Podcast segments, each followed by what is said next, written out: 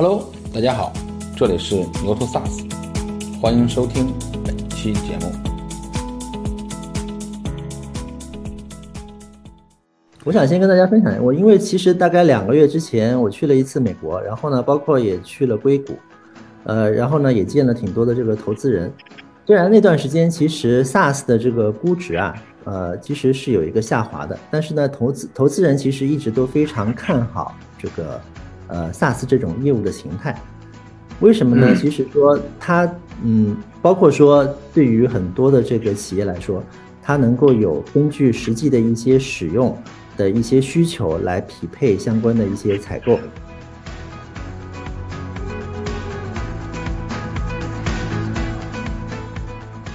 那刚才其实也有同事提到了，就是说定制和这个标准化的问题。其实理想情况下一定是说是标准化的嘛，对吧？那如果说你是定制的话，因为我们是要有这个服务的成本的，那所以的话呢，其实当然不排除有一种变现模式，其实是靠服务来变现。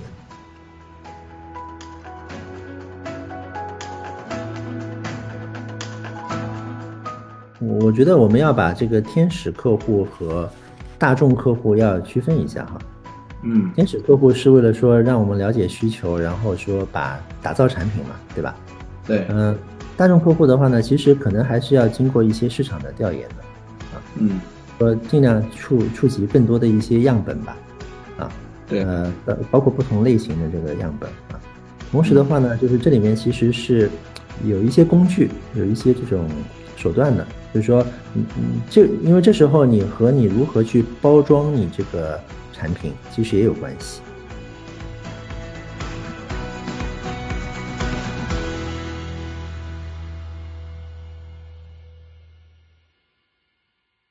呃，各位线上的朋友，大家好哈！非常感谢大家在这个周末的晚上还跟我们一块来聊聊这个 SaaS 定价的话题。呃，我是王鑫，是波士顿咨询的这个董事总经理、全球合伙人。然后呢，我一直从事在这个高科技行业的这个咨询工作。呃，从整个这个战略到这个企业管理，包括数字化等等，啊，都服务过很多国内的这个领先的这个高科技的这个企业。那 SaaS 这个话题的话呢，其实说实话，我们国内的这个 SaaS 其实还是处于一个起步阶段嘛。但是在国外，特别是在北美这方面的话题，其实都是研究的比较深了。那 BCG 的话，也给上百个的这个 SaaS 企业做过定价相关的咨询。那我也是在这一两年，随着我们中国 SaaS 企业的崛起吧，开始一起来探讨和研究这个话题。第一个问题呢，我想问的就是。为什么定价对 SaaS，嗯，这个是这这种形态如此重要？你可以先讲一下它的重要性，我们开始我们今天后边的对话，好吧？对对对，嗯，我想先跟大家分享，我因为其实大概两个月之前我去了一次美国，然后呢，包括也去了硅谷，呃，然后呢也见了挺多的这个投资人。虽然那段时间其实 SaaS 的这个估值啊，呃，其实是有一个下滑的，但是呢，投资投资人其实一直都非常看好这个。呃，SaaS 这种业务的形态，为什么呢？其实说它，嗯，包括说对于很多的这个企业来说，它能够有根据实际的一些使用的一些需求来匹配相关的一些采购，对吧？然后而且的话呢，它对于很多这个呃投资人来说，因为它有一块稳定的一个收入，呃，您可能也知道，就是说像 ARR，就是年度的这个呃符合的这个收入。然后包括说 NRR 对吧，持续的这个增长，其实这些对于投资人来说都是一个觉得非常健康的一个业务模式。那在这里面的话呢，其实呃定价其实就起到了一个非常重要的一个作用。嗯，其实定价其实当然对很多的企业都很重要哈，但是呢，我觉得对于 SaaS 的企业尤为重要。嗯，如果说让我排个序的话呢，其实呃当然我们产品本身非常重要，对吧？然后我们产品和市场的匹配，就现在其实谈的比较多的这个 PMF 的这个问题。PMF 对对对，也很重要。嗯呃，我觉得接下来第三个重要的问题其实就是定价的问题，特别是对于 SaaS 来说，一开始如何的去切入市场，获取客户，对吧？然后包括说怎么样去黏住客户，并且在这个基础之上不断的去这个增加这个企业的这个收入。这些其实我觉得都是呃定价在这里面可以去起到的一些作用。所以今天我觉得就是崔总也是挑了一个非常好的一个话题哈，呃，能够让我们去探讨就是这个 SaaS 的定价。另外的话呢，其实我正好找了几页片子哈，我觉得方便跟大大家更好的这个理解。呃，其实我们来看到，就是说从整个这个 SaaS 企业来说，呃，如果有比较好的一个定价的一个这个实践和策略的话，其实是能够帮助企业带来一个非常可观并且是可持续的一个这个业务增长。对我投了一页片子，可以看到吧？可以看到，可以看到。对对对，我觉得可以从下面，我们从下面往上看哈。前面提到就是说，我们好的定价策略，当然帮助我们去获取新的客户啊，获取这个市市场的份额，这个毫无疑问是非常重要的，对吧？但是的话呢，其实嗯，当我们打进这个客户之后啊，我们其实还能够带来很多增值的可能性。这里面的话呢，就包括了向上销售啊，就是说啊，一开始的话可能是采用一个比较便宜的版本。然后的话呢，随着这个应用的深入，能够去这个呃采用更付费更多的一些版本，对吧？这是向上销售，还有就是交叉销售。呃，其实比方说原来是用了它的这个 CRM 的产品，对吧？然后去用这个 marketing 啊，甚至是 HR 等等一些产品交叉销售或者功能哈。再有的话呢，就是嗯增加这个用户的这个用量。我们采用一些比较好的定价策略的话，其实也能够促使这个客户能够去啊增加它的一个使用量。嗯，其实在这个基础之上的话呢，其实我们啊每年这个定价其实也可以有一定这个涨价的一个空间。这个其实一会儿会讲到哈，在国外其实也是比较常见的一个这个措施。啊，还有一个非常重要的就是说，对于这个呃流失客户的一个管理，对于客户的一个维系。啊，其实都能起到一些比较好的作用。这边我也列了一些，从这个行业来看，呃，一般的这个情况大概是什么样的一个这个比率，然后业界领先的一些情况的话是什么样一个比率？对，这个我就不展开来说哈。总的来说的话呢，其实呃，定价对于整个 SaaS 的这个客户的 LTV，就是呃客户的全生命周期的价值，其实是能够起到一个综合的一个效果的。我们统计的一个结果的话，大概能够提升百分之六十三啊，这里面当然包括了说，呃，对于留存客户有提升，对吧？然后增长客户有有提升，包括说这个对于折让折扣的一些这个节省也有提升，导致了整个客户维系的时间更长，并且他的这个生命周期的这个付费，呃，付费的意愿增加啊，提升了整个这个付费的一个这个全生命周期价值。最后呢，我想再提一下，就是说，其实看 SaaS 企业，特别是投资人看 SaaS 企业啊，呃，有两个指标可以参考的。第一个呢是四零法则，这个我不知道崔总您之前的这个交流是不是讨论过这个话题哈？嗯，就是利润率和它的一个这个年复合增长率加起来的和等于四十，这个这个其实是一个业界的一个这个普遍认可的一个这个法则吧。呃，那要维持这样一个四零法则定价，大家可以想象一下，其实起到很重要的作用。还有呢，就是 NRR，对吧？就是这个净的这个呃流程的这个收入这部分，其实是说的是我去年缴费的这个客户的收入，今年他们一共收收了多少，带来多少的收入？嗯，啊，和去年去比，这个行业的平均值的话呢，其实大概是一百零四，就是同样的客户的话，我至少要有。收入能够提升四个百分点啊！当然，我们看到我这边列了一些这个行业比较头部的，其实呃更高，甚甚至是超过一百一十五。这里面同样其实定价都是呃起到了一些非常重要的作用。所以我觉得就是林林总总吧，呃，对于这个 SaaS 企业来说，我觉得定价真的是一个战略性的话题。嗯。对，就是我们在看，刚才你也讲了，就是 SaaS 定价对 SaaS 企业的重要性，包括你刚才说的 LTV、LTV 啊等等，它的一些一些提升，对吧？然后就目从目前来看，比如说国内、呃国外和国内到底呃定价有哪几种策略呢？可以或或者几种模型，可以给大家先先介绍一下。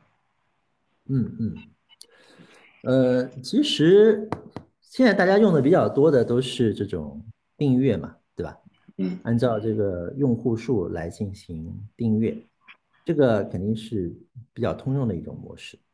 然后的话呢，稍微这个先进一点的话呢，可能是采用这个呃按这个使用，嗯，这里面的话呢，举一些例子哈，呃，使用量，对对对，嗯，比方说这个 API 的这个调用的次数，对吧？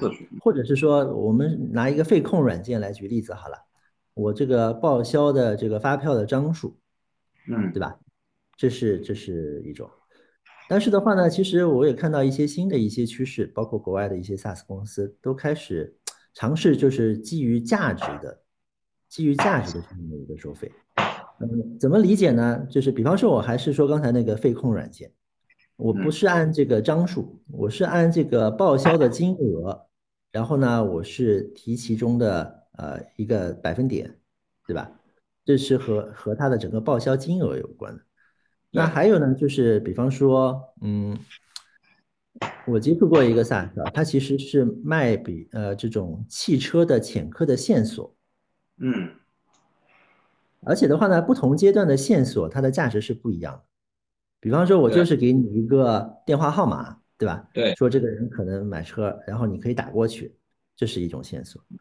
或者是说他确实是看过了某种车型，对吧？已经对某个车型的意愿、购买意愿表示这个强烈了，甚至是说我能够把它吸引到店。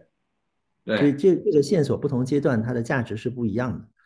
呃，这个时候的话呢，我去提供这样的一些服务的话，它和这个呃客户的这个价值其实就会高度相关了啊。嗯，呃，我这边其实也也有张片子可以跟大家分享一下哈。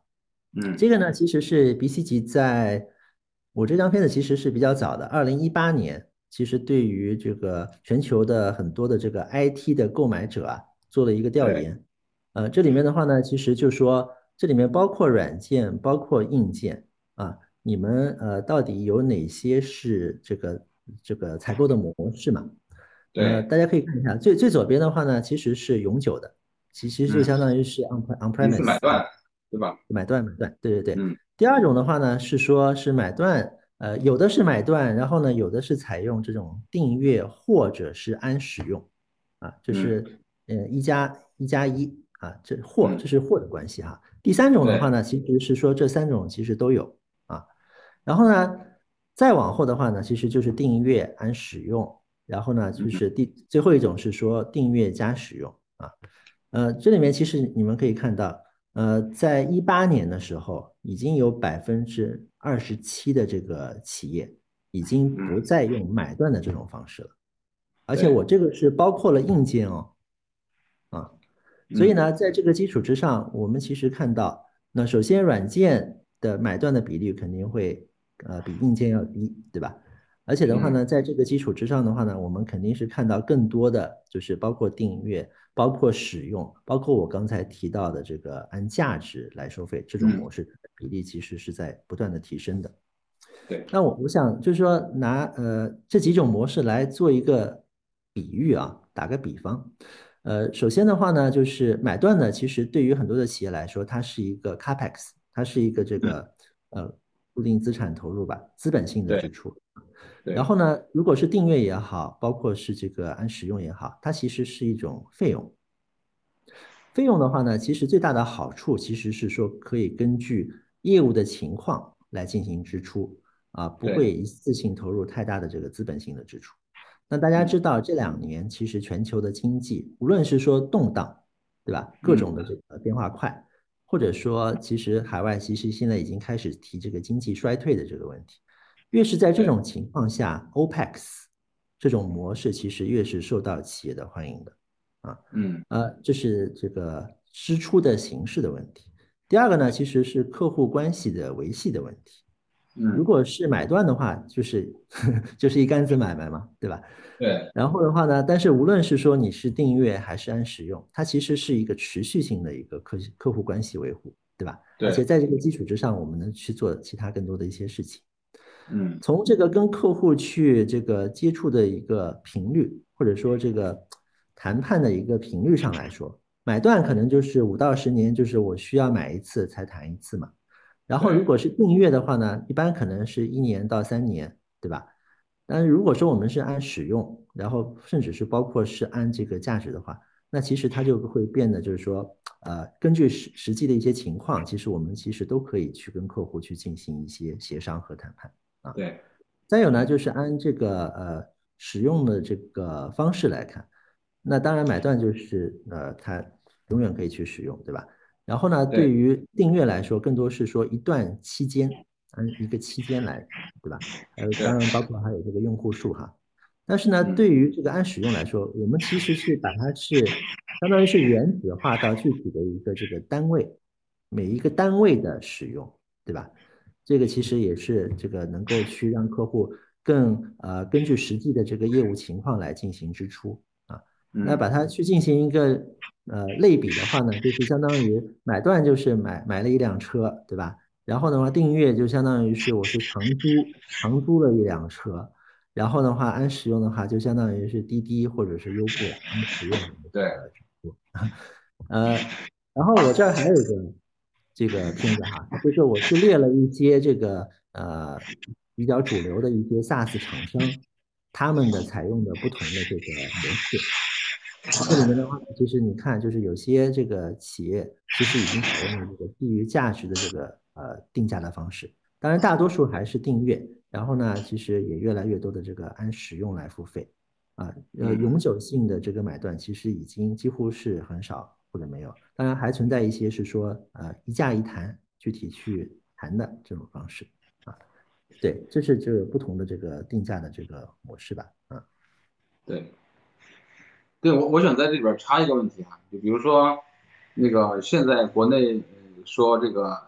私有化的那个那个，还有公有云的，对吧？但其实，但是本质是订阅，你怎么看这个问题呢？你比如说，呃，在国外是不是在国国内就在这种争议很大？不过现在越来越多人呃认可，就说哪怕是自由化的部署，但是我是收费的模式是订阅的也 OK，也是也是可以的。我不知道就是您怎么看这个问题？嗯嗯，这这个超出 SaaS，但是我觉得是有关的哈。嗯，前面有提到就是说那个。硬硬件啊，其实很多时候还是这种买断的这种形式，对吧？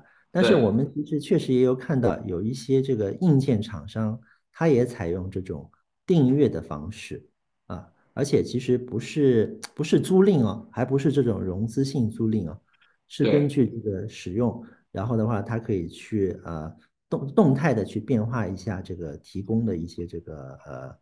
硬件按 CPU 啊，或者是按存储啊，去进行一些这个服务的一些变化。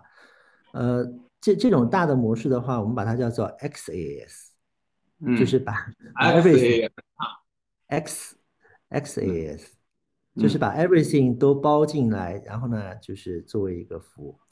同时的话呢，其实我们还看到，不光是软件、硬件，甚至是说。我的其其他的一些服务，比方说这个你买硬件或者软件，其实自然而然会有运维的这个服务，对吧？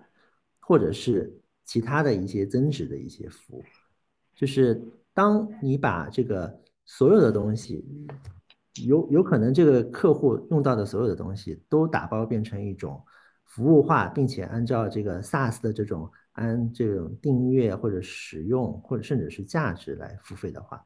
那这种商业模式其实对于客户的吸引力和粘性其实是极强的，这里面的话呢，现在其实走的比较前面的是惠普，啊，惠普有一个叫 Green Lake，啊，它其实就是这种 XaaS 的这种模式，对，当然就是这是比较新的一种模式，说实话，大家都是在探索啊，但是的话呢，就是呃。如果说这种模式能够做成的话，其实对于企业来说，它的这个影响力还是非常大的。呃，有些 SaaS 产品，他们在定价的时候一定要注意哪些，或者遵循哪些原则呢？嗯嗯嗯，是的。嗯，这个我也投一张片子哈。其实我们觉得大的来说是三个方面。嗯。第一就是说，你这个定价它是一个可行的。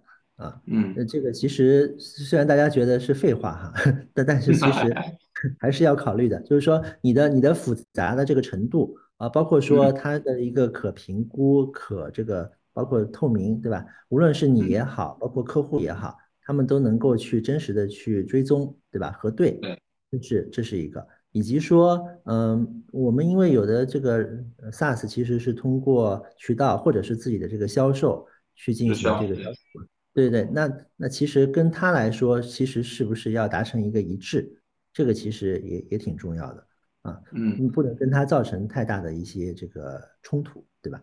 这是这是从可行性，呃，第二方面的话呢，其实是说是是不是能够去符合客户的一个需求啊。这里面的话呢，包括说是不是能够去体现这个客户的这个价值，啊，嗯，他他花这个钱去这个购买你这个产品，能不能去体现他的自身的这个价值，以及说这个定价是不是一个公平合理的啊？对他来说，就是无论是说是跟市场上比，还是说从他自身的这个成本啊的角度去比，是不是一个公平合理的？同样的话呢，其实还有一个可预测。为什么呢？就这这个其实大家可能平时不太关注哈，呃，我无论是说是按这个订阅使用，甚至是价值，对他来说呢，其实要有一个可预测性，因为一般其实他都要去做年度的这个预算嘛，对吧？对。那如果说这个你报给他的一个价钱，对他来说是从几万到几百万、上千万，这个他这个事儿内部都没法去操作了，对吧？可预测性。还有一个呢，其实是说，呃，我们一定要考虑厂商自己的一个利益啊。第一的话呢，就是说跟我们自身的这个成本啊，无论是说研发的投入啊，还是说服务的成本啊，能够有一个平。再有的话呢，就是说，呃，跟竞争、跟市场的情况、跟竞争的动态啊，能够去进行一个关联。这时候的话呢，嗯，其实也要考虑到我们在当时那个时间阶段。然后呢，或者是说在当地的那个区域，或者是说在某一种渠道，它的一个竞争策略啊，因为定价其实还是比较直接的去反映它的一个竞争策略的，对吧？是的，影响到我们能够多快的获取客户，获取什么样的客户，对于市场份额，所以这些其实都是对于这个呃定价的一些考量因素。但是的话呢，其实，嗯，从 BCG 的角度的话，有一个更体系化的一个思考的一个框架啊，我们是把它分了三层，就是一开始包括整个定价的这个策略和模型，然后是定价的这个具体的一些这个手段，然后呢，再是说是这个基础啊支撑体系吧啊，定价的这个整个这个战略里面包括了说你的变现的战略啊，其实呃。我们有很多东西可以去变现，呃，其实你到底是通过什么去变现，对吧？这是第一。对，就刚才提到的这个呃包装或者说是这个分装不同产品的这个层级啊，然后的话刚才提到的这个定价模式啊，以及说你具体衡量的定价的指标，对吧？以及说你呃你结合市场和竞争情况，你的一个定价的一个定位啊，嗯，这是这是整个战略部分。然后呢，从这个呃具体的这个定价的这个执行角度的话，我们要考虑整个周期。一开始的话呢，就是要切入客户，要着陆，对吧？land，切到这个客户里面去。但是的话呢，其实 SaaS 非常非常重要的，其实一定要在这个客户里面，一一方面要黏住这个客户嘛，但你要在这个客户里面扩张。那我们这边有一个叫四 D，呃，就是四维的一个扩张模型嘛。对。错了，就是一个是这个用量的这个增长啊，无论是说你是用户数还是说用量的它的一个增长。第二呢，就是其实比较直接啊，涨价，涨价其实也是一个 常见的一个手段。再有呢，就是刚才提到向上销售和交叉销售，是是我们提的这个四维的扩张模型啊。然后到就是后面如何去维系客户，避免他去流失，对吧？这些都是定价要考虑的。呃，要实现以上的这些这个内容的话呢，包括说，呃，可能需要一个定价的一个这个数字化的平台，然后呢，这个专门的一个定价的不断去呃优化的一个卓越的一个团队啊，因为定价其实绝对绝对不是一成不变的，它其实是一个不断完善的一个过程。还有都还有的话就是包括配套的像这个销售呀、渠道呀相关的一些这种培训和赋能体系啊。这是我们认为比较完整的一个这个定价的一个框架。那个，嗯，国内我们其实也也也之前有过有过争论啊，就是说免费增值的定价策略对 to B 产品是不是有效，对吧？很多人说我我们产品免费，然后然后获得客户，然后再通过增值的方式去去去向客户收钱。我不知道在在国外这这样的状态，这样的产品是不是也有很多案例？嗯嗯嗯。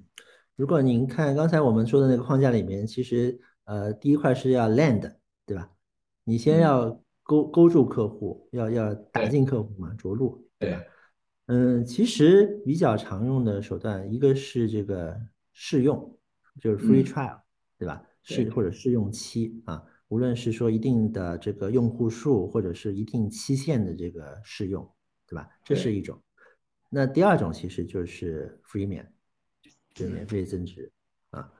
呃，对我这应该也有张片子哈。嗯嗯，其实对于我这边是拿那个 CRM 来举例子哈，就是我这边列了一些这个主流的这个 CRM 厂商它的这个呃定价的这个模式，大家其实可以看到，就是第第二行嘛，第二行是 free 面啊，呃那个 HubSpot，还有包括 Agile 这个 CRM，他们其实是用了这个 free 面的这种模式的，嗯，但是的话呢，我们其实也回过头来想一想，就是说。呃，包括 Salesforce，包括 Oracle，他们比较强势的这个企业，其实并没有用 Free 面。所以的话呢，其实我的我的判断就是说，对于一些在这个呃市场里面已经占据主导地位的一些这个厂商，它其实是没有必要去做这个 Free 面的这种模式的，因为它已经有足够强的这个知名度，对吧？啊，然后包括客户覆盖啊等等，但是呢，对于相对弱势的一些企业，在在起步阶段，然后呢，包括说要去这个突破客户啊，那其实 free 面其实还是一种比较好的模式啊。但是的话呢，其实我们也做过一些总结哈，就是说 free 面的时候，其实可能也会有一些陷阱，大概四个陷阱吧。第一呢，就是说你的这个 free 的那个 version 里面。是不是价值太太高了？就是说别人用了你这个 free 模模式之后，就是就很开心，就觉得够用了。对，这种这种情况其实是要避免的。第二呢，就是说我的这个 free 的这个呃模式是不是服务的成本太高？就说我要去服务它这个 free 的这种模式的话，呃，应该相对来说控制这个成本。如果太高的话，那我。我等于亏钱嘛，就亏的比较厉害嘛，对吧？嗯，对。三呢是这个呃，我们这个 free 的这种版本是不是对客户来说很容易就使用起来？如果是太复杂的这个采用的话，这个其实就没有达到这个 free 的这个呃目的，对吧？呃，还有还有一个其实也很有意思，就是说你没有去 follow on 这件事情，你你给你给客户用了一个 free 面的一个版本。对吧？对。但是后来就没，然后就没有然后了。那这个时候，对的，你就你是为了往后面去升级嘛？但如果是没有升级的话，那这个 free 面也是没有起到这个效果的。对，所以所以总而言之的话呢，就是呃，对于我觉得一一些相对啊弱势的一些这个企业，然后呢要突破一些市场啊，然后就是并且在。呃，考虑了刚才那四个这个可能存在的一些这个教训的情况下，应该还是一种比较好的去 landing 的一种方法。呃，其实国内有很多的 SaaS 产品，比如说它分了很多版本，比如说标准版呀、专业版呀、旗舰版呀，来来定价或区分客户，对吧？然后到底如何通过定 价来细分客户群体呢？我觉得这个问题你怎么去看？然后给大家聊聊。嗯嗯嗯，对。呃，我觉得就是说分不同的这个层级的这个产品是非常重要的啊，因为其实我们提过，就是说，呃，SaaS 这种产品的这种特色，就是它它其实比较容易切进客户去了，但是如果说你切进去就没有这个进一步的增值的话，那这个 SaaS 企业其实是不成功的啊，无论是我们刚才提到的这个四零法则，还是这个 NRR 的这个追求，对吧？那这时候的话呢，就是说，嗯，我有不同梯度的这个产品，能够去覆盖不同客户的这个需求，并且实现这个企业自身的增值，呃，是一个非常重要的一个手段。呃，这边的话，其实我我也有一张片子可以显示一下哈。我们做过一个统计调研吧，啊，我还是拿这个 CRM 来举例子哈。嗯嗯，这张图上显示的是说，就是不同的厂商，首先那个它它这个格子数就代表了它的这个，嗯，它有几个层级的这个产品啊，嗯，呃对，有的是三，有的是二，对吧？有的可能更多一些。对，第二呢，就是上面那个数显示的是它这个最高端的那个产品的价格，对，下面那个数显示的是它最低端的那个产品的价格。嗯。嗯所以我我们有一个什么结论哈，就是说对于呃大多数的 SaaS 厂商来说，三到五个层级的产品其实是挺正常的，三到五个层级。同时的话呢，就是最高端的那个版本，它的价格其实比最低端的那个产品的这个价格，我呃一般其实是要大于五倍。大于五倍哈。对，大于五倍，这是我们看到的一些比较相当于最佳实践吧。啊，这，这种呃设置的话呢，首先它的复杂性并不是特别复杂，对吧？嗯三到五个版本嘛，啊，嗯然后的话呢，其实呃，你想就是说，对于一个客户来说，把它往这个呃终端、往高端的这个产品去升级，你又能够去把这个价值能够充分的去体现出来。你想，你好不容易做了一次这个升级，对吧？如果说并没有产生太大的这个效益提升，那其实也是不值当的啊。所以就是三到五个层级，然后的话呢，就是五倍以上，就是最高端和最低端的这个价格的一个这个分布啊，大概是这样的。它中间有个有个差距哈，就是最低端的版本和最高端的版本要差五倍的这样的一个区间，是吗？对对对对对，是的。对对是是，就我那我就结合这个问题呢，然后我问一个就是，呃那个酷家乐的一个那个朋友问的一个问题，说，呃他们的产品呢基本上有个人客户，有有 to C 的客户，呃有企业那个有企业客户，企业客户又分腰部的客户，对吧？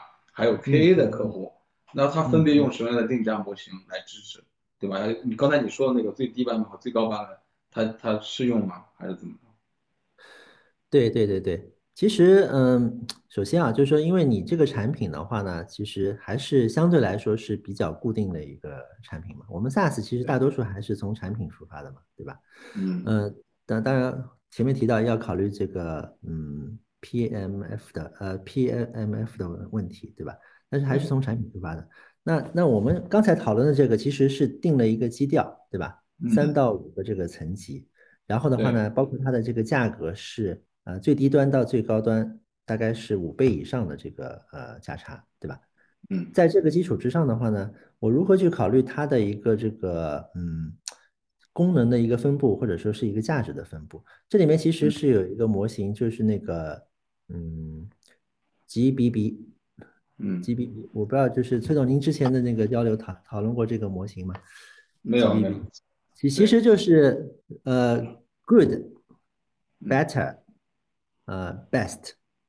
嗯嗯对，good 的话，其实是首先就是说，因为你这个呃基础的那个版本，对吧？肯定是对帮你赢口碑最多的人在使用的那个版本，对吧？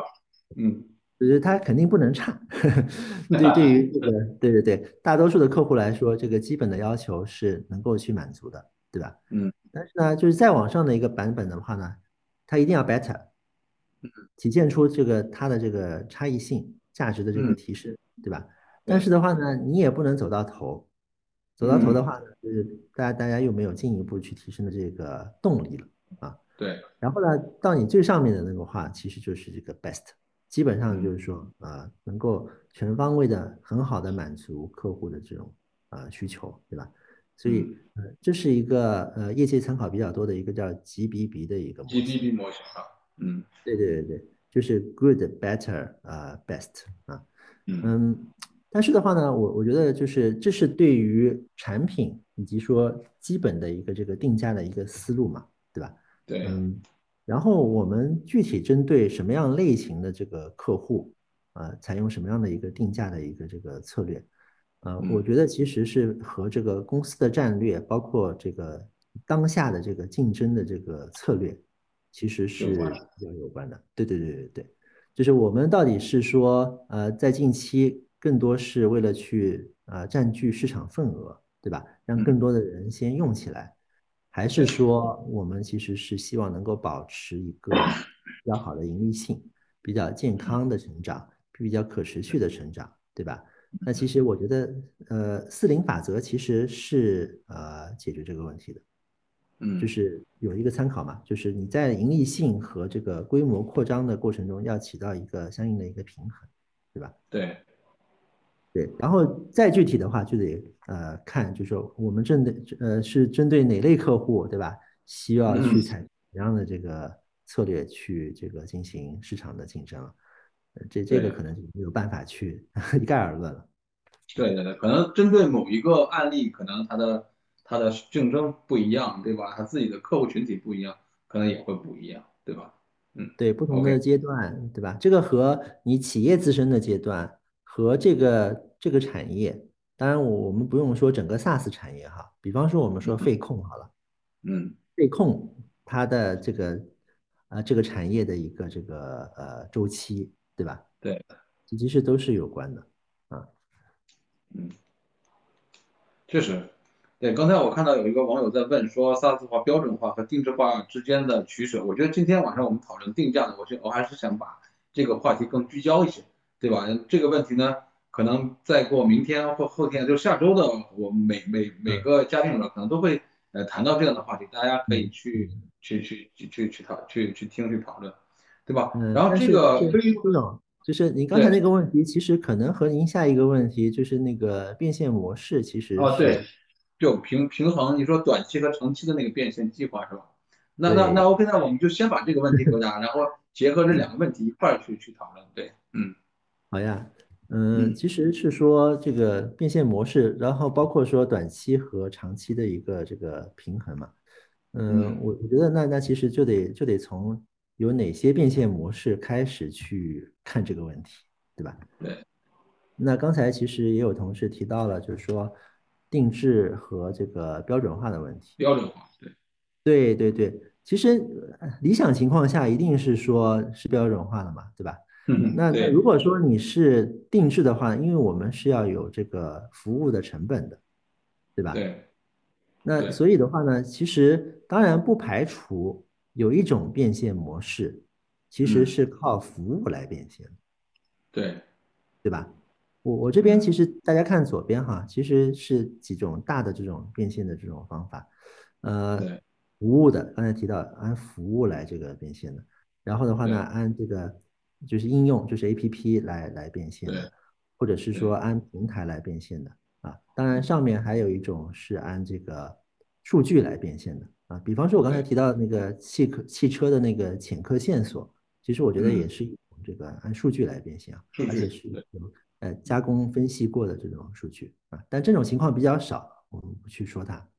那无误的变现的话呢，其实，呃，举例子就是是，我们现在很多 SaaS 其实也需要去做一些配置和实施，对吧？对，嗯。那你这时这时候这个企业就有两种方法了，一种呢就是我自己干实施，嗯。第二种的话呢，就是我找生态合作伙伴去干实施，对吧？对。但是呢，我觉得最不可取的一种形式，就是我卖的是软件的 SaaS 的价钱，但是我其实干了大量的这个实施的活儿，嗯，这个一定亏本，对，就挣算不过来嘛，是吧？这这种情况其实现在在国内非常普遍，对，因为就是说，呃，你是按 SaaS 的价钱去卖了，但是的话呢，就是这个客户他就是这种定制化的要求比较高。对吧？对，那那所以，我我们这时候去这个接触这个客户的时候，首先一定得把这两部分的这个工作性质要把它去区分开来，对啊。然后的话呢，其实呃，我其实还是个人还是比较鼓励大家多用生态合作伙伴，就是大家回想一下，像这个呃，当时 ERP 这边 SAP 啊、Oracle 啊和这个像埃森哲这样的这个合作，其实真的是双赢。对吧？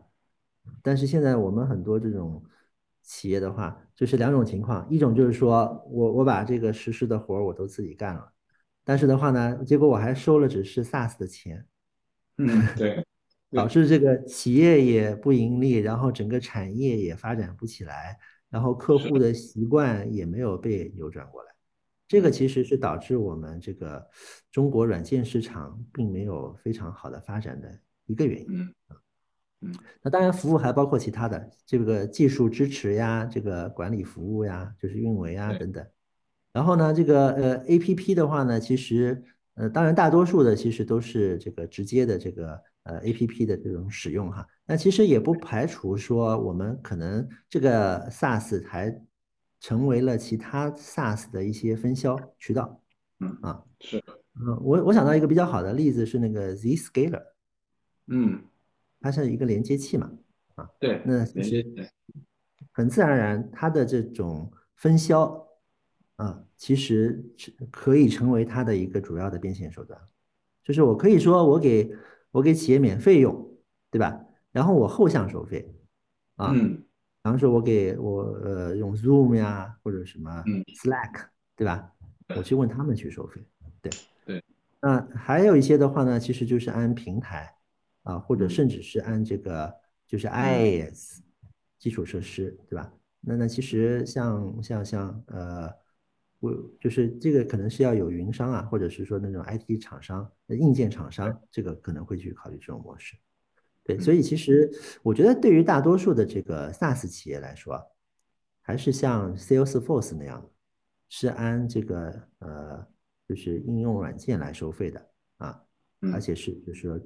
就是直接直接收费的这种方式，啊，嗯，但是这时候其实就尽量避免我说的，嗯，做了大量的定制化的开发工作，然后其实又没有把这部分的这个价值去单独去计算，这要去避免。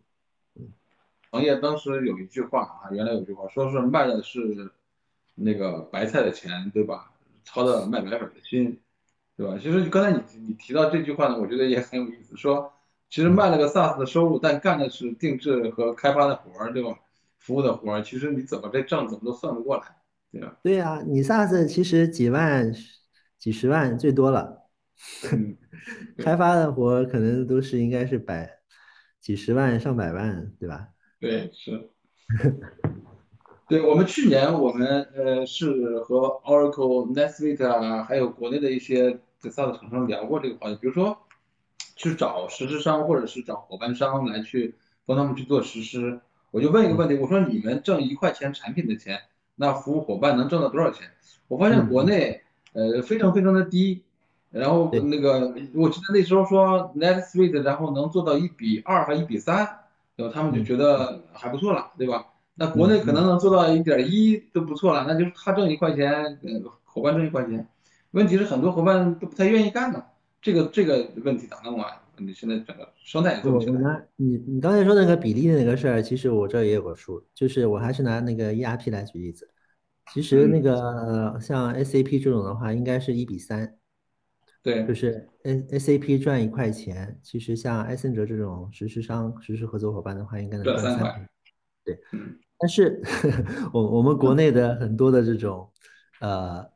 本地的合作伙伴，然后就是把这个价钱就压得很低，做成了一比一，就是一比一，就是 ACP 赚一块钱，然后他也赚一块钱，对。那但是，嗯，我我我觉得这个一方面要看，就是说企业对于呃这个价值的一个这个认知和一个认可哈。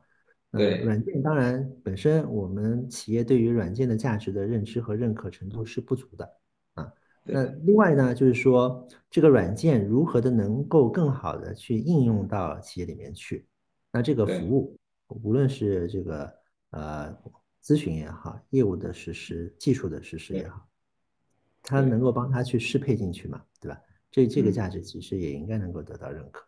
那还有一点的话呢，就是您前面提到的，就是说，嗯，我怎么样让这些合作伙伴能够更好的去发展收益，对吧？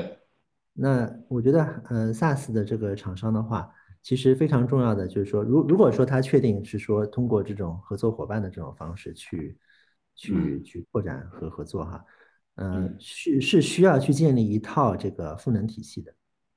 对，就是我呃，就拿那个 ACP 来举例子，其实 ACP 是构建了一套那个 ASAP 的方法论、实施方法论。然后当然就是说具体的这个实施商，比方说像埃森哲他们，他们其实基于它进行了一定的定制啊，但是的话呢，其实还是基于那套 ASAP 的这个方法论啊。嗯。所以就是通过这样的一些这种，包括培训啊、认证啊，对吧？都有很多认证嘛。啊，这些其实都是能够去帮助这个生态合作伙伴去构建能力啊、赋能，然后呢，去更好的去交付的一些方法吧。嗯，对，刚才我们提到，你说里边就是定价里边有很重要的一个部分，说是涨价，对吧？嗯嗯嗯，就说有因为国内很多厂商呢，其实是不敢涨价，因为有可能竞争对手你涨，竞争对手不动，或者你涨，竞争对手降，对吧？就是到底如何去制定一个自己好的一个涨价的策略呢？嗯，对，呃，其实大家记得我前面提的那个四维四维拓展模型啊，嗯，其中就是有一个就是涨价，这个确确实很多中国的厂商都觉得挺不可思议的。对，呃，但我想首先告诉大家一个事实，就是大家可以看这张片子哈。在海外的话，SaaS 涨价是一个呃 common practice 常态啊。嗯，这这边左最左边是 SaaS 啊，其实 SaaS、IaaS、PaaS 其实都涨价，嗯，每年啊啊，然后这里面其实也有就是说涨价不同幅度的一个这个比例吧啊，嗯，其实平均的涨幅也达到了四点三，四点三是吧？对。那个 Pass 更高一些，Pass 要到四点九，S 低四点一啊，SaaS 就是平均的涨幅四点三，就每年平均的涨幅四点三是吧？每年，嗯。嗯，所以所以大家可以想一想，就是说 我的能不能去做这个每年四点三的这个涨价？其其实，呃，你 看，就是说，SaaS 下面它不是呃有一个叫 increase similar to CPI 嘛？嗯，对，其实你想想，就是说，呃，我就是跟着 CPI 或者是跟着这个通货膨胀，不应该也也都有这个点吗？对吧？如果你没涨，不就代表你亏了吗？嗯啊，当然就是说这是国外的情况，那呃也有一些技巧吧，嗯。我们看了一下，就是说，首先有可能的话，直接把这个写到合同里面去，嗯，把这个涨价这个条款就写到合同里面去。对，其实我们觉得思想上可能难以接受，但是真正对于客户来说，因为 SaaS 说实话都不是特别贵，它这个支出对于整个企业的这个 IT 支出来说，呃，可以说是九牛一毛吧，啊，对，这个其实你涨这么点。对他们来说不会有太强的这种感知，嗯，所以所以就是说，呃，你可以写到合同里面去，而且你写的方法可以是说，比方说跟着 CPI 或者是跟着这个呃通货膨胀等等等等。通货膨胀。对对对对对，这是一种方法。第二呢，就是叫呃 give and get，就是说呃我默认应该是要涨多少，对吧？但是的话呢，你也可以说啊，如果是你有采购这个新的产品，啊，对，那这部分就可以抵消，对吧？其实是把相当于说把新产品的这个销售费用、营销费用，对吧？转换成了它的这个涨价，也也是一种方式啊。或者的话呢，就是说呃，为了更好的跟客户去维系。啊，嗯，他呢就是说，呃，我本来应该是每年要涨百分之五的，对吧？但但如果说你跟我，呃，在在合约期结束之前一个月啊，提前续订，对吧？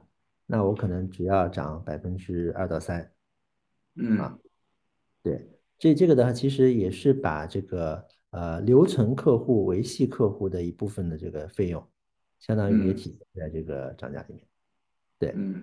啊，这这个的话呢，其实呃有具体的一些技巧吧，但但是我觉得就是说，嗯，我们应该去做这方面的尝试。这个其实对于中国啊形成一个比较良性的软件产业环境来说，也是非常重要的。嗯，对。就你刚才讲了，就是那个四点三里边有可能有一些那个可能会会用一些方式或技巧，然后去去去让它改变，对吧？比如说让它是一个销售的费用，就新产品销售的费用，或者是一个客户成功的一个服务的费用，对吧？然后然后去冲抵哈。对对，是的，可以用不同的技巧，但是我觉得脑子里面要有这个意识，对，要去进行不同的尝试。嗯，对，是的，嗯，一个一个网友在说说，客户说了，你都开发完了，对吧？都搞完了，对吧？还每年涨价，能你都做了什么呢？对吧？对吧？然后应该每年降点钱才对，对吧？所以其实这是中国的这个客户那个认知的一个现状。其实客户整个的客户的认知是不是也需要很长时间的去教育？是的。这这个确实是有一个，但但我觉得就是说，这是先有鸡还是先有蛋的问题哈。那如如果说我们这些软件企业都不去做这个尝试，那客户不是默认应该是不涨价，甚至还应该跌价的嘛，对吧？对，是。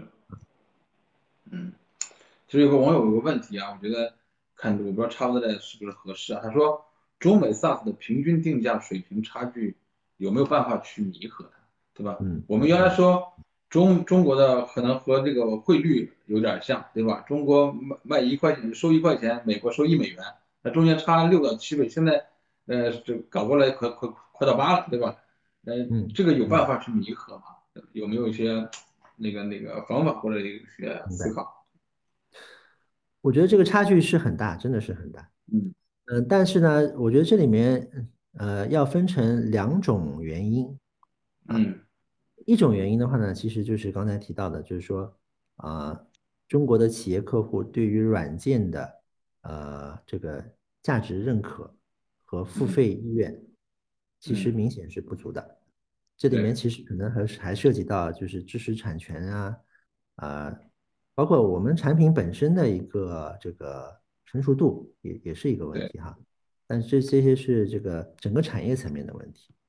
第二个层面的问题，其实就是我觉得是呃我们的 SaaS 企业自身的这个定价体系能力的呃不足，嗯啊，就就像今天如果我们讨论一下，其实是在很多方面呃其实是有一些综合的考量的，对吧？包括有一些呃技巧，对吧？如果说我们把这部分的这个能力不足的话，其实应该是能够呃。弥补一些这个中美 SaaS 软件产业之间的一个这个价格差的问题吧。对，但是刚才那个整个产业的问题的话，我觉得可能还是得这个需要一个比较长的一个周期，慢慢来提升。嗯，是的，嗯，对。我再插再插一个话题问题啊，就是有一个网友在问说，他们的产品在孵化的初期，怎么通过客户沟通获得真实的呃价格的意向？对吧？怎么保证这个价格呢？是适适合后续后续大规模销售的时候的用的，对吧？然后避免因为我们做了贴身服务而让客户自己加码给了感情价。嗯嗯嗯嗯，对，所以所以其实呃，我我觉得我们要把这个天使客户和大众客户要区分一下哈。嗯，天使客户是为了说让我们了解需求，然后说把打造产品嘛，对吧？对，嗯，大众客户的话呢，其实可能还是要经过一些市场的调研的，啊，嗯，说尽量触触及更多的一些样本吧，啊，对，呃，包括不同类型的这个样本啊。同时的话呢，就是这里面其实是有一些工具，有一些这种手段的，就是说，嗯嗯，这因为这时候你和你如何去包装你这个。产品其实也有关系，对吧？嗯，特别是软件嘛，其实你增加一个功能，减少一个功能，其实是挺容易的事儿。你不是做一个硬件产品，对吧？所以的话呢，就是说你在做这个调研的过程中，呃，利用一些比较系统的一些调研的方法，对吧？能够呃，在调研客户对于需求的这个接受度啊，然后呢，包括说他对于价格的一个这个呃接受度，对吧？以及说他对于不同呃不同功能的封装啊的一个喜好的程度，其实是要最好是呃一起做一个综合的一个调研，这样的话呢，能够去得出来说啊真正的市场对于不同的功能、不同的价位啊，他们到底这个接受程度是什么样子的？嗯，其实我我我想问的，比如说那个在国外，我觉得可能还好。其实在国内，我觉得很多厂商在在定价的过程中，其实是没有一个很清晰的定价的策略，或者也是一个很定定价的一个一个目的的，对吧？有可能他们就觉得自己有个加强的定价办办法，比如说我的研发多少人，用花了多少钱，对吧？我我自己整个的整个人工花了多少钱，对吧？最后我我我我定了一个那个自己觉得不亏的价格，然后就就这样就就开始卖了，所以你你觉得就厂商应该如何清晰定位自己的这个定价的这个目的？其实我觉得是不是呃很不一样？比如说他是为了收入，还是为了获取利润，还是整个市场份额，还是我需要找到 logo 客户，对吧？嗯，其实我觉得可能是不太一样的。是的，呃，首先我我觉得这是一个战略级的问题啊。嗯，就是嗯，和你企业的这个整体的发展战略、当下的整个这个竞争策略是高度相关的，对吧？而且我前面有提到，这个和这个呃产业它的一个产业的周期，和你企业啊自身的一个生命周期，其实都是都是紧密相关的，对吧？比方说在呃这个产业的初期，大家可能是跑马圈地，对吧？然后的话呢，到到中后期可能是精耕精耕细作，对吧？然后你企业这个初期的时候，呃，如果说对方已经是这个比较强手如林，对吧？那你肯定得呃采用一些这个先切进去的一些方法啊，所以其实这些是都是对于定价的一些大的一些这种指导的这个方向啊。当然我们可以再把它去细分哈，就是说，比方说不同的产品。不同的这个渠道，不同的区域，不同的客户类型啊，对我刚才说的这些东西，其实都可以细分啊。嗯，然后呢，其实我想就是再补充一下，就是嗯，对，其实我们觉得就是说整个这个产品的定价的这个呃战略吧，啊，嗯，其实也要综合考虑，包括前面提到的这个变现的这个方法，对吧？对，包括说，呃，你从这个一开始去切近这个客户，到扩张，到维系，对吧？不同的这个过程。然后呢，这里面其实要综合考虑，包括如何去分装、分级，嗯，然后呢，定价的模式、定价的这种指标，然后呢，这种消费，按消费的话，不同的消费的这种模式，对吧？如何包括不同的产品之间的这种捆绑啊，以及说这里面其实也要匹配一些这种。定价和折扣折让，这个要区分去，要区分开来哈。对，就是折扣折让的一些这种呃架构啊，包括一些条款，包括我前面提到的，就是说每年涨价，对吧？我直接就把它写到这个条款里面去，以及说其他的一些商务的一些考量，这些其实都是呃定定价这个层面综合要考量的。嗯，那当然非常还有非常重要的地方，就是说客户的这个偏好，对吧？无论是说我们采用这种呃终身制也好，订阅制也好，基于使用还是这种价值，对吧？关键还是说你你和客户的这种使用的方法，包括说他衡量价值的方法是匹配的，对，是是是用同一种语言在在沟通的，对吧？不是鸡同鸭讲，这这个就非常重要。如果你能从这个角度切进去的话，那其实无论是你卖。还是说将来去这个扩张，其实都是会呃比较有帮助的啊。嗯。然后呢，在这个基础之上的话呢，就是包括前面提到的，我采用类似像 GBB 这种模式模型来进行分层啊，或者是说我把不同的这个嗯有一些基础的功能，然后呢再加上不同的这种附加的功能啊，或者是说把不同的这种功能去分装在一起。对吧？嗯，所以总的来说，就是考虑定价策略的时候，呃，要考虑三个问题。第一呢，就是说客户的这个付费的意愿的这个问题。对对。第二呢，就是说，呃，从这个厂商本身来说，对吧？他从这种定价模式里面，到底能够获取什么样的一个价值啊？对。再有呢，就是说整个操作的一个复杂性、可行性的一个问题。这些都是指导定价的一个这个原则吧。对嗯，那再再综合总的来讲，其实就是我一开始提到的，就是你一定是要是一个可持续增长的一个企业。嗯，对，对，我我觉得真的是投资人投 SaaS，就是期望说，呃，他对于你现在的这个收入，呃，可能不是最重要的，但是的话呢，对于你是不是这个可持续的增长，啊、包括这个前面提到的 ARR 也好，NRR 也好，四零法嗯则也好，这些其实是投资人更看重的，也。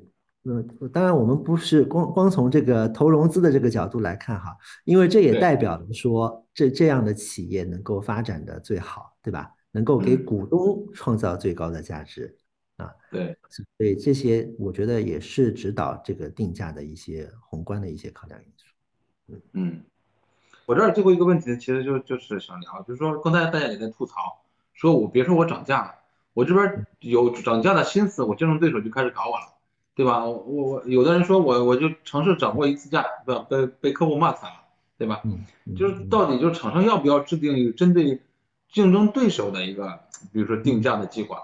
如果需要，应该是如何去做这件事情呢？我觉得这个不管哪个市场，竞争永远都是是存在的，对吧？是是，嗯，呃，首先确实啊，我我觉得就是说打铁还得自身硬啊，对 你要涨价，你的产品要确实是好用才行。对，因为因为从从某种程度上来说，这也是呃供需双方的一个博弈嘛，对吧？嗯呃，如果说我的产品确实够用，那对于那个客户来说，他创造的价值比你现在这个收费更多，对吧？那那其实你就是有去涨价的空间的。嗯但但如果说你这个不好用，没有价值，那哪怕是你再便宜一块钱，对吧？再再跌价嗯跌到一块钱，别人也不愿意买，对对吧？啊这是这是一个，呃，然后呢，从竞争的这个角度，首先一样的就是说，我觉得竞争首先不应该去考虑价格，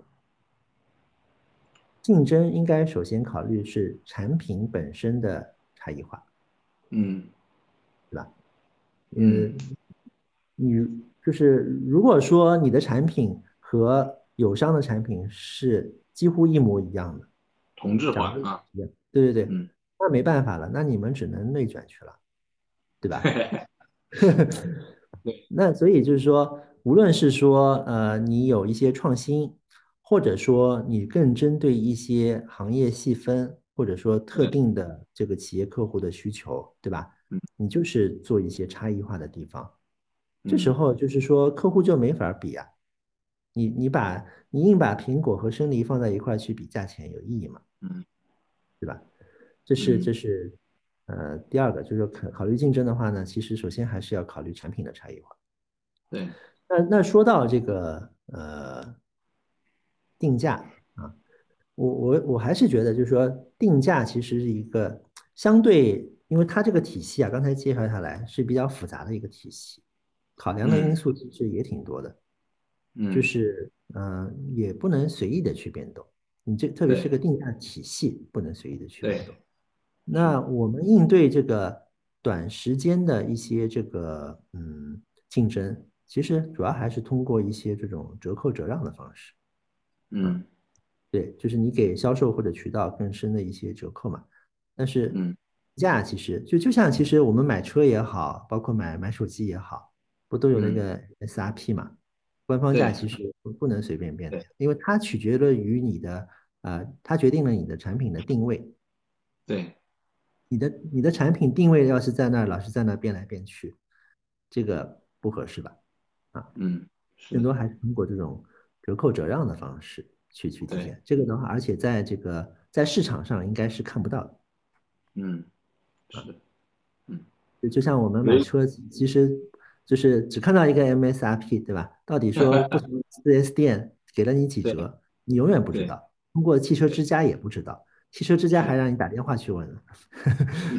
对是嗯 OK，有一个网友在问在问一个问题，说当前整个经济大环境不是很好啊，就是说都说处于经济周期下行阶段，嗯嗯。定价上呢是否应该走低价的策略，对吧？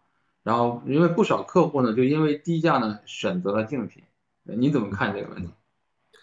我我我觉得完全没有必要，因为刚才提到了 SaaS 它是一个 OPEX，然后呢又是又是像滴滴、优步一样按按 使用付费，甚至是说我是按价值付费，就是说我帮你赚了一块钱，我拿一毛钱，然后我帮你省了一块钱，我拿五分钱，这种。其实对于企业来说，是这个成本是完全可以接受的，嗯，那那如果说，而且而且就是说，在经济下行期间，这种方式其实是更受到企业的欢迎，啊，对，就它是一个可变动成本，当这个环境不确定、经济下行的时候，可变动成本其实是能够啊减少这个企业的呃资金支出。对吧？不像那种一次性的这种资本性支出比较大，然后又不可，它是一个沉没成本，对吧？所以，所以这时候的话，这种模式本身是受欢迎的。第二，它的这个整个这个费用，其实对于企业来说，一方面是不是那么大？第二，其实完全是和可以和它的这个业务是挂钩起来的。嗯，那那有什么必要去这个跌价呢？对吧？那刚才提到的是竞争的问题，那我们刚才提到了，就是说还是把你自己的这个。产品做好，对吧？然后这个差异化做好，对，这样的话就是才能够给客户给，关键是说给客户真正的价值，真的好用。嗯，对，对，我觉得就是，嗯，最后的最后呢，我觉得还是希望你能够总结一下，比如说今天我们讨论这个定价的话题，刚才你也讨你也说了，就是说首首先产品是第一位的，对吧？就刚开始说，嗯，然后。呃，定价其实是在这个排位里边可能排在第三位，对吧？嗯。然后就是如此重要的一个位置，就说如果给中国的呃 SaaS 厂商一些定价上的一些建议的话，你会给几个关键词？如果是关键词的话，你会给几个嗯关键词？嗯，我觉得首先它应该是一个一把手工程，真正的应该就是 CEO 或者创始人考虑的。脑子里面考虑的前三件事，嗯，嗯，对，一把手工程，对。然后的话呢，就是说，嗯，定价的这个体系，其实对于这个 SaaS 的企业来说，不光是对于企业至关重要，而且呢，其实对于整个产业，其实都是一个很好的一个促进的作用。对，嗯，只有当我们企业有更成熟老练的定价的能力，这样的话呢，才能够让客户获取更多的价值，也愿意支付更多的这个溢价，对吧？嗯，才能够带动中国的这个软件企业更健康、更良性的发展。对我们今天其实嗯还是很感触，对吧？在我能感受感知到，其实中国的很多 SaaS 企业呢定价呢。